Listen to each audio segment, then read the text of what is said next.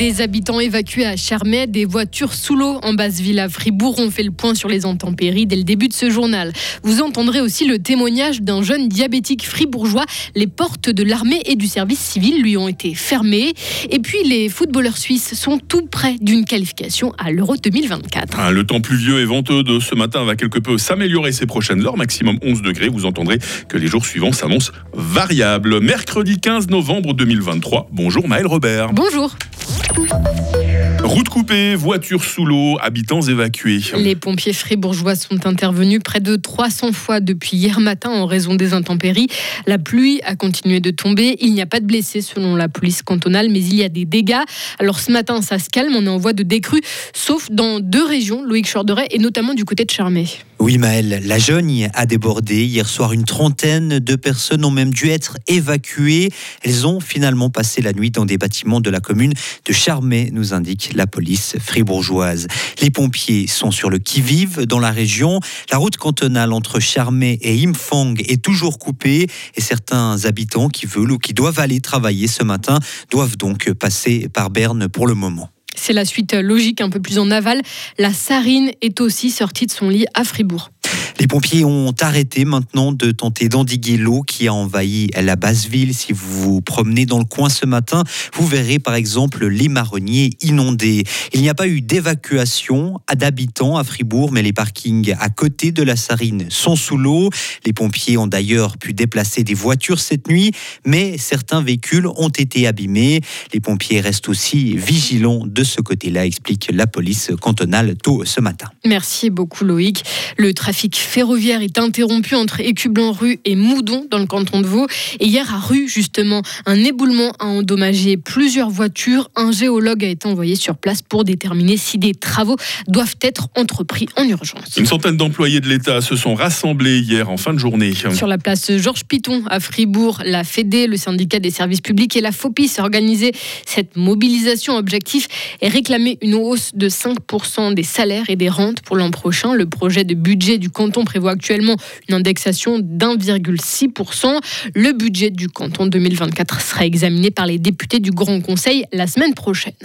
Il n'y aura pas d'enquête ouverte contre le conseil communal de Courgevaux dans le district du Lac. En août, des membres des autorités de la commune et des citoyens avaient informé la préfecture d'éventuels dysfonctionnements.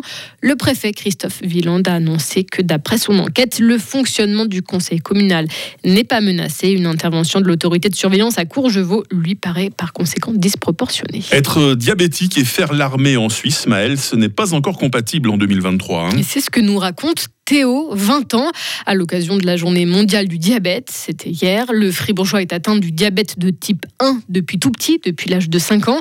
Au quotidien aujourd'hui, il vit normalement, sauf qu'au moment de son recrutement pour le service militaire, il a été surpris. Je me suis annoncé comme euh, étant diabétique. je, sais que l'armée, euh, ils ont un peu peur des diabétiques et puis ben, j'ai été classé directement dans la colonne malade. Je trouvais pas ça très correct parce que euh, ben, durant les tests sportif, euh, tout s'est bien passé. J'ai même eu la distinction sportive.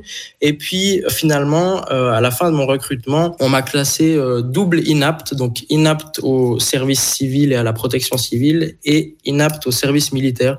Donc je trouvais ça dommage qu'ils aient, ils aient même pas de plan pour pour ces personnes-là parce qu'on on est tout à fait capable de, de travailler comme tout le monde et même de faire du sport. En Suisse, environ 6% de la population est touchée par le diabète de type 1 En politique, Balthazar Gletli va quitter la présidence des Verts. Il a annoncé son retrait hier. Le Zurichois estime qu'il est le visage de la défaite de son parti aux dernières élections.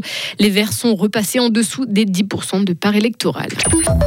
La Suisse est à une, une victoire d'une qualification pour l'Euro 2024. Hein. Les footballeurs euh, helvétiques affrontent ce soir Israël. La partie devait se disputer en octobre dernier, mais elle a été reportée en raison de la guerre. Elle se dispute finalement en Hongrie avec trois matchs en séjour, dont deux déplacements. Le calendrier de la Nati est donc très chargé. Murat Yakin est l'entraîneur de l'équipe de Suisse. Nous devons toujours nous déplacer quelque part. Les joueurs sont donc habitués. C'est aussi un peu spécial de ne pas avoir eu de préparation, en tout cas pas aussi longue que d'habitude. Mais les joueurs ont le rythme, ils sont en forme. Nous sommes donc contents de pouvoir jouer un match. Nous sommes prêts et concentrés là-dessus.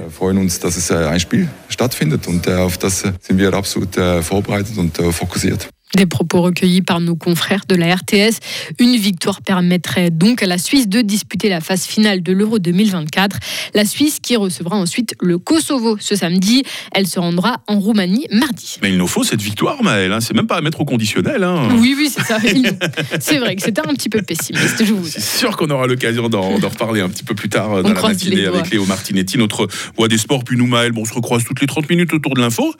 Oui, absolument. Et avec toute l'équipe, voilà, dans 3-4 minutes, là, pour vous passer le bonjour et vous présenter la question du jour.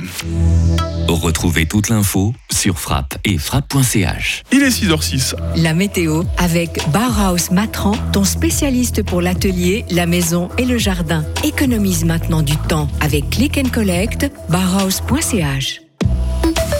La journée débute sous de nombreux passages nuageux, sous quelques pluies aussi. Ces passages nuageux vont s'estomper au fil des heures. La tendance aux averses va diminuer sans disparaître complètement. Toutefois, ce qui est intéressant, c'est que nous allons profiter d'éclaircies parfois belles hein, cet après-midi.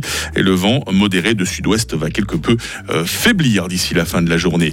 Les minimales ce matin, 3 degrés à Bulle, 4 à Romont, 5 à Fribourg, 6 à Estavayer-le-Lac. On attend euh, cet après-midi 8 degrés à Charmey, 9 à Romont, 10 à Fribourg et 11 à Payerne. Demain sera partagé entre nuages et éclaircies. Il pleuvra par l'ouest en seconde partie de journée. Température minimale 5, maximale 11 degrés. Le vent reprendra de la vigueur en soirée. Attention, euh, vendredi s'annonce maussade et venteux, maximum 9 degrés, neige à 1000 mètres. Il faudra vraiment profiter de la journée de samedi. Elle sera ensoleillée, quoique froide, avec ses 8 degrés, parce que dimanche, ça sera le retour des pluies. J'ai l'impression que les dimanches se suivent et se ressemblent. hein. Euh, nous sommes euh, mercredi 15 novembre, 319e C'est la fête des Albert aujourd'hui. Il fera jour de 7h33 à 16h50.